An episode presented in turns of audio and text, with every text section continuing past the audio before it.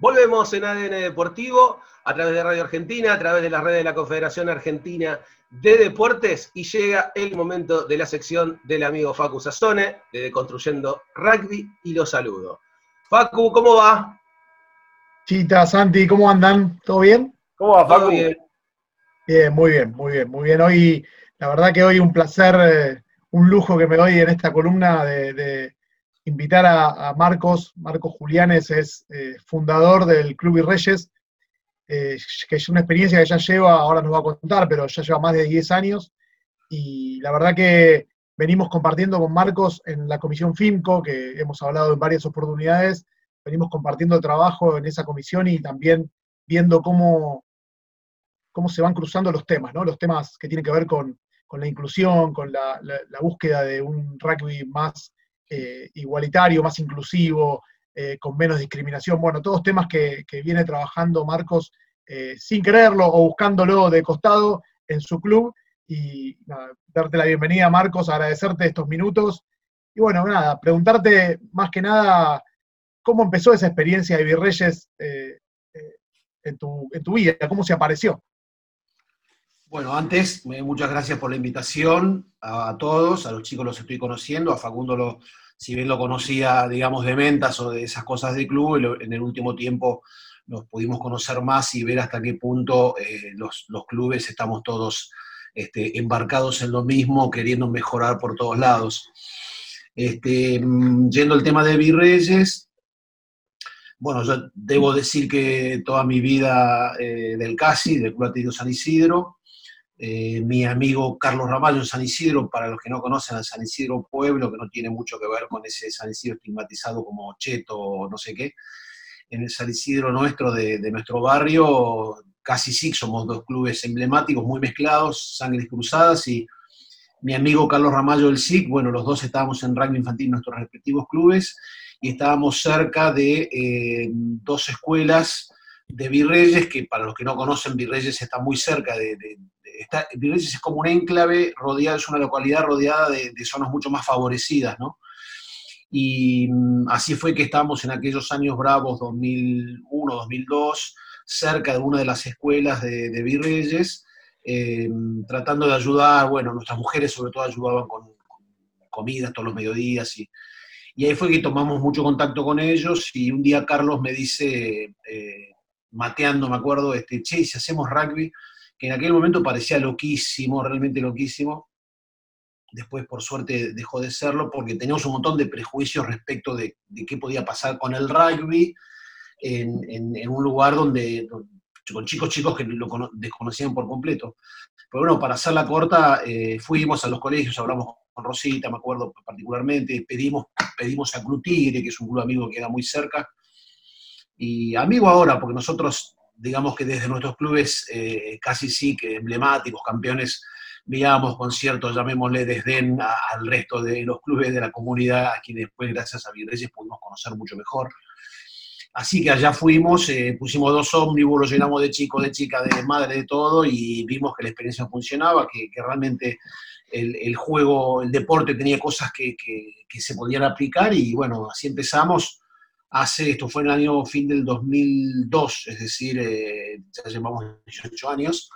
Empezamos haciendo rugby infantil, después, bueno, para hacerla corta, la comunidad se, se, organizó, yo me gusta decir los tres sectores, porque enseguida aparecieron la gente de rugby de las empresas que nos ayudó económicamente, la gente de los demás clubes de rugby que vino a ayudarnos a entrenar y a jugar con nosotros, que fue una cosa clave que yo siempre me gusta decir, yo ahí pude decir que el espíritu deportivo, más que el espíritu de rugby, eh, existe porque la gente vino a jugar con nosotros, siendo con estos chicos al principio hacíamos cualquiera, pegábamos patadas voladoras, escupíamos, robábamos todo, y la gente vino, no, no nos estigmatizó, vino en un plano de absoluta horizontalidad, o eso nos hicieron sentir, y nos, sintieron, nos hicieron sentir a nosotros los grandes que estábamos en el buen camino, que era posible, que no era caridad, que no era mirar de arriba para abajo, que era rugby, y, bueno, eso fue lo que nos alentó a, meterle con todo, a dedicarnos con todo, y bueno, ahí fue lo que apareció el, Estado, porque el Estado municipal, eh, la gente de,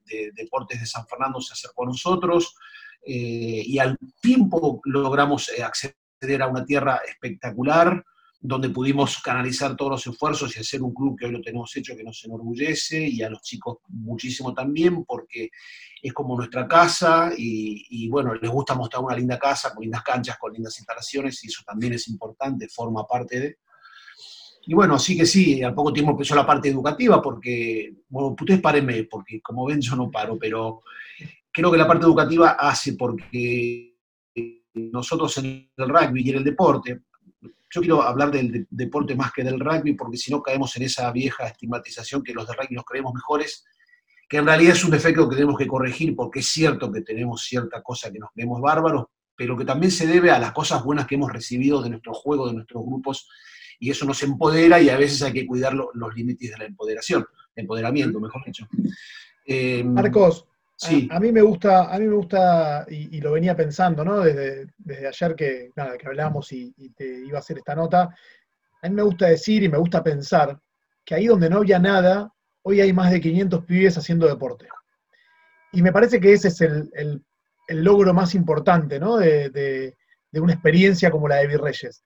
Y, y quiero preguntarte, y, que reflexiones con nosotros, si ves que una experiencia como la de Virreyes? ¿O qué, necesita una experiencia así para poder replicarse en un montón de otros lugares donde eh, existe la misma situación económica, social de, la zona de Virreyes y que hay un montón de pies que no pueden acceder al deporte como, acceden hoy en Virreyes?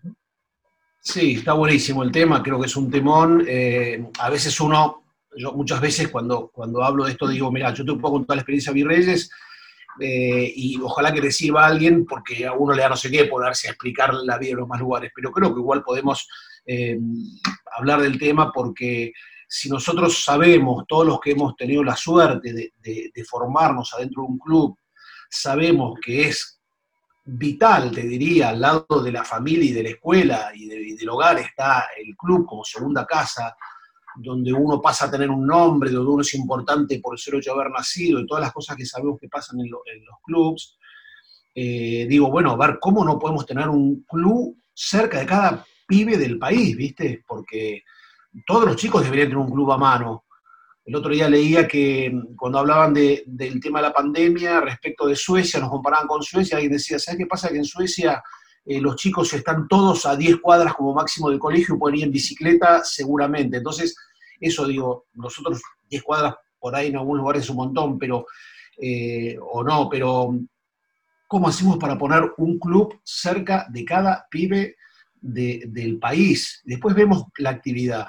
En algunos lugares el rugby, el fútbol, el violín, la música, lo que, lo que los grandes puedan transmitir con amor. Eh, no sé cómo se hace, me, parece que hace falta una acción del Estado, pero creo que la clave no está ni en la guita ni en nada. Para mí la clave está en articular a tanta gente que está dispuesta a transmitir lo que sabe con aquellos que lo necesitan, porque en ese, en ese transmitir está el amor. Entonces, si nosotros pudiéramos, hay tantos, no sé, voy a decir, voy a tirar al, voleo, no sé, centros de jubilados, clubes que hacen alguna actividad más eh, para adentro, ¿Cómo poner cerca un, club, no sé, de barrio, de alguna actividad? ¿Cómo ponerla cerca de esos pibes que necesitan que les den algo? O sea, esa acción es lo que creo que nos permitiría multiplicar esto que nosotros damos fe que existe, y vos también, todos damos fe que existe, porque creo que todos los clubes eh, pueden eh, vincularse con su entorno. Y a partir de ahí es la clave. Si nosotros, como sabemos que no lo hemos hecho a veces, hacemos murallas grandes y nos sentimos adentro endogámicos y acá vienen solo los chicos que no sé qué, no, para. Abrir la frontera de tu club, permea, las, permea esas fronteras y recibamos a los pibes que están alrededor. Y allá donde falten clubes, bueno, veremos qué a hacer, porque obviamente faltan un montón. Pero creo que las dos tareas están buenas, ¿no? Sí, ahí nombraste un tema que es clave para mí, que es esto de, la integración, ¿no? que, muchas veces en, muchos clubes no, no, se da, muchos clubes esto que decís pasa y, levantan fronteras, y muchos clubes están eh, pasando por ese desafío de abrirse y abrirse hacia los barrios, y también encuentran en ese, en ese abrirse resistencias, ¿no? resistencias internas que hacen que, bueno, que, sean, que se hagan discusiones y que, que se generen controversias, pero me parece que ahí está la, riqueza de del deporte en sí como, como generador de oportunidades para, para, un montón de gente. Así que ahí me parece que hay un, todo un desafío por delante.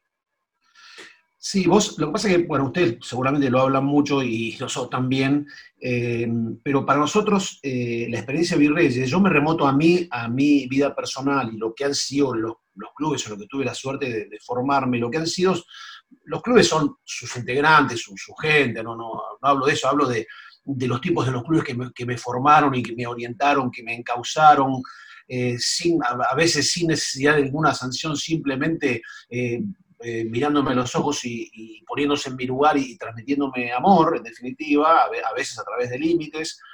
Y digo, ¿qué sería de mí si no hubiera sido por esa gente que, me hizo sentir eh, importante? Y digo, y lo veo, lo veo en los chicos, mira, ayer o antes de ayer iba corriendo, yo a veces voy corriendo, a veces estoy lejos, pero a veces para hacer un poco de ejercicio voy corriendo, y veo un chico de, y me cruzo con un chico, ¿no? Rodri, no me acordaba el, no, me acordaba el sobrenombre, hacía muchos años que no venía, y lo, lo, entrenamos de chico varios años con mi hijo Felipe. Y la verdad que me dio calor no acordarme el nombre, porque el nombre para mí es la clave. Bueno, un, tipo que entrena no puede no saber el buen nombre de cada chico, pero bueno, la verdad que el se me había escapado hace varios tiempos y, lo tenía borrado. Entonces le busqué mis vueltas para acordarme eh, y charlando con él, era un pibe que no jugaba, que siempre andaba por la cancha dando vueltas, pero bueno, esas cosas que nos pasan a, todos, que tenés que saber que ese pibe, que estarle más encima, transmitirle más, dar más confianza. El chico se fue sin jugar mucho, pero una de las cosas que me dijo es, eh, profe, vos a mí me querías un montón. Y digo, la puta que lo parió, ¿viste? ¿cuánto vale esto? Obviamente digo esto y andás a ver la cantidad de chicos que no pueden decir lo mismo, no digo que yo haya salido a transmitir amor, pero digo, a mí me cambió el día porque pensaba, vos te das cuenta que un pibe que se fue del club y se fue con esta sensación de que la gente lo quiere, es la clave. Mira, me, lleva, el otro día lo leía a Nando Parrado, saben quién es, el, de la gente de los sobrevivientes de los Andes del año 72 o 73, aquel que ya perdidos muerto por muerto, con un metro de nieve, decidió salir después que los habían dado por perdidos que ya no nos buscaban, y ellos escuchaban una radio que ya no nos buscaban, decidió salir a algún lado porque sabía que si no se, se, iban a morir. Y salió a, caminar y con un metro de nieve, en un estado casi desahuciado, y llegó a, encontrarse con el arriero que lo salvó y bueno, hizo el caso tan conocido. Y él dijo que él siente, como héroe que fue, ¿no? Que, que lo salvó la confianza que tuvo en sí mismo, pero que lo que más lo ayudó fue la confianza que habían depositado en él.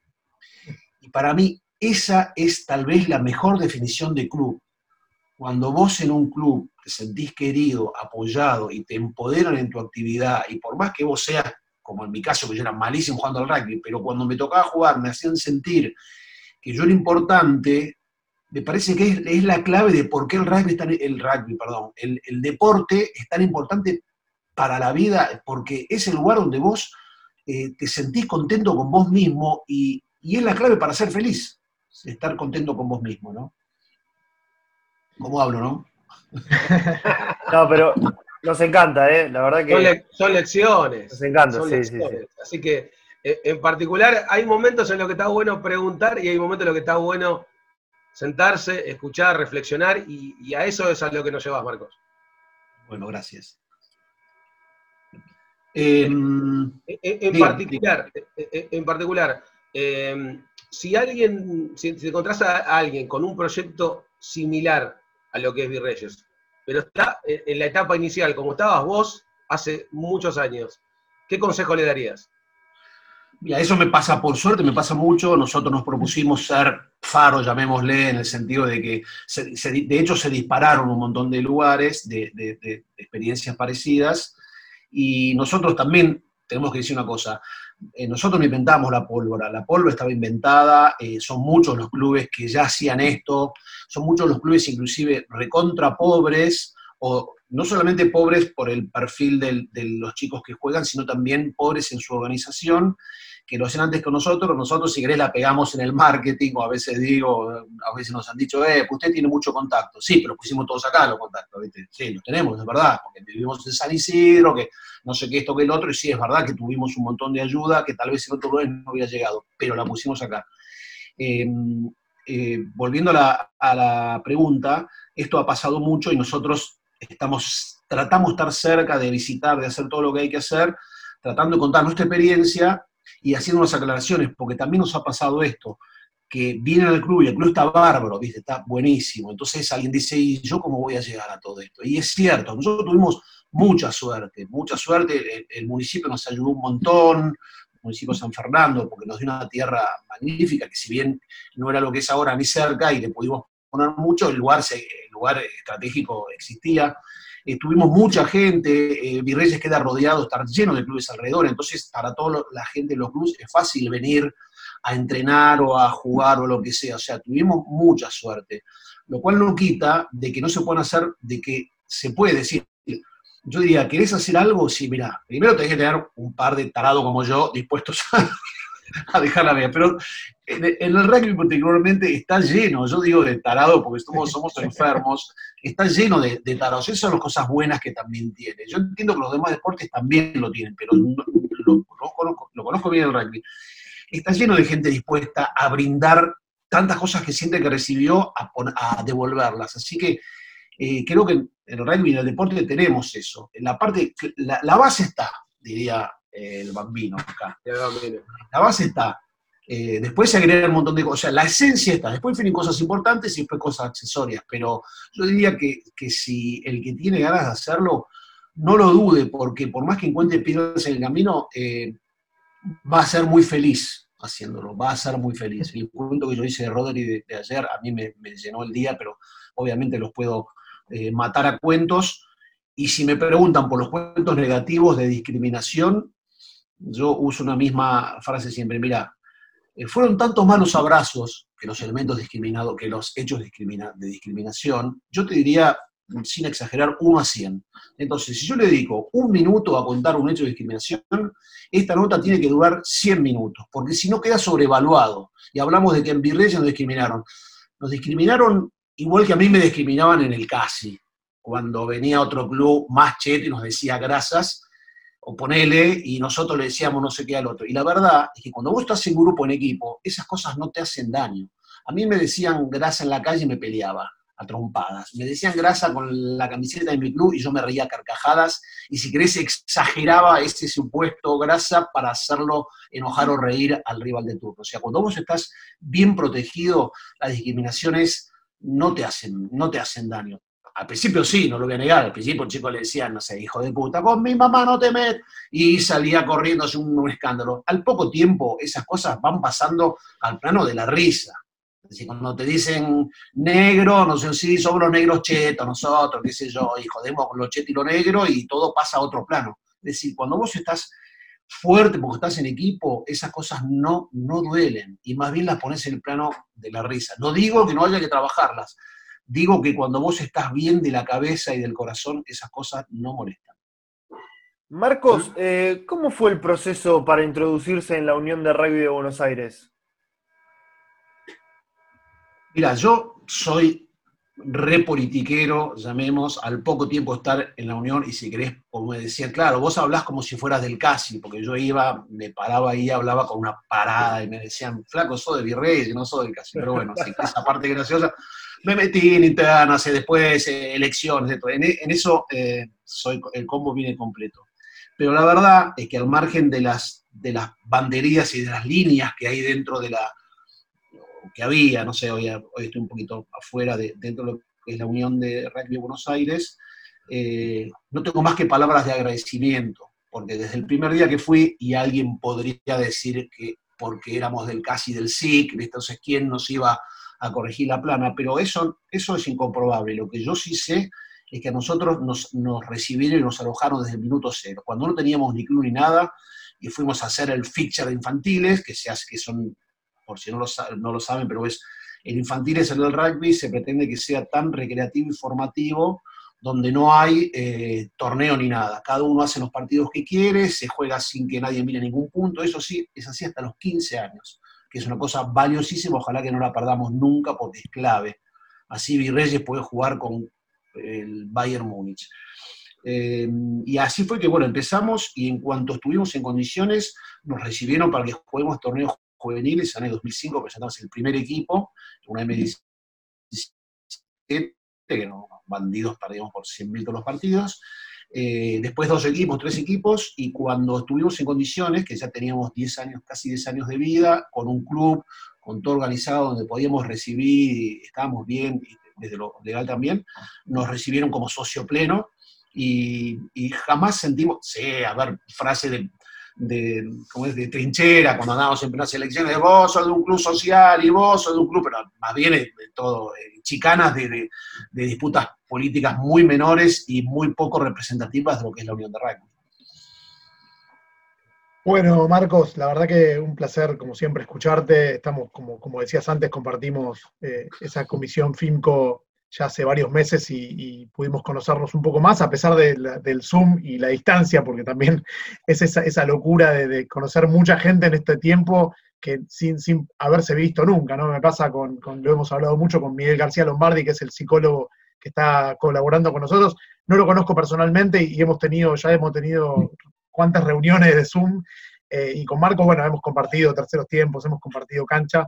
La verdad que es un placer escucharte y me quedo con una última, una última reflexión en este contexto de, lo que estamos viviendo a través de FIMCO y a partir del, masazo que fue el asesinato de, Fernando Baez Sosa, de algo que dijiste en una de las primeras reuniones, Marcos, que tiene que ver con, cómo les hablaste a los chicos de tu club y cómo, y cómo les hiciste ver que, había que trabajar este tema, que había que, que, pensarlo, que repensarlo, y que en realidad una de las cosas que Marcos dijo y que a mí me quedó muy grabada y que siempre la repetimos es hacer ese pacto entre, entre, los jugadores de rugby para que cuando haya una situación de violencia en la calle, en lugar de, no importa quién esté, si hay alguien en el piso tirado y hay alguien que le está tirarse arriba y, defenderlo y, no defenderlo a las piñas, defenderlo, protegerlo.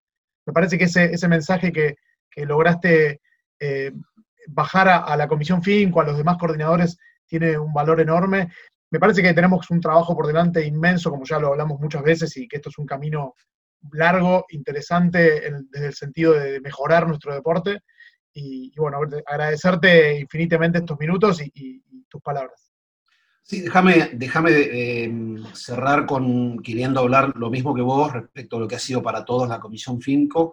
Creo que, creo que gracias a FINCO pudimos primero poner de manifiesto algo que es que somos noventa y pico de clubes hermanados. En ese lugar, lo que tanto nos gusta hablar del rugby, lo pudimos comprobar y te diría eh, fortalecer eh, gracias a, mira vos, es difícil decirlo, gracias al asesinato, a la, cosa tremenda de Fernando Báez, que tal vez para los creyentes nos esté guiando en esta cosa espantosa que ha pasado para que mejoremos todos.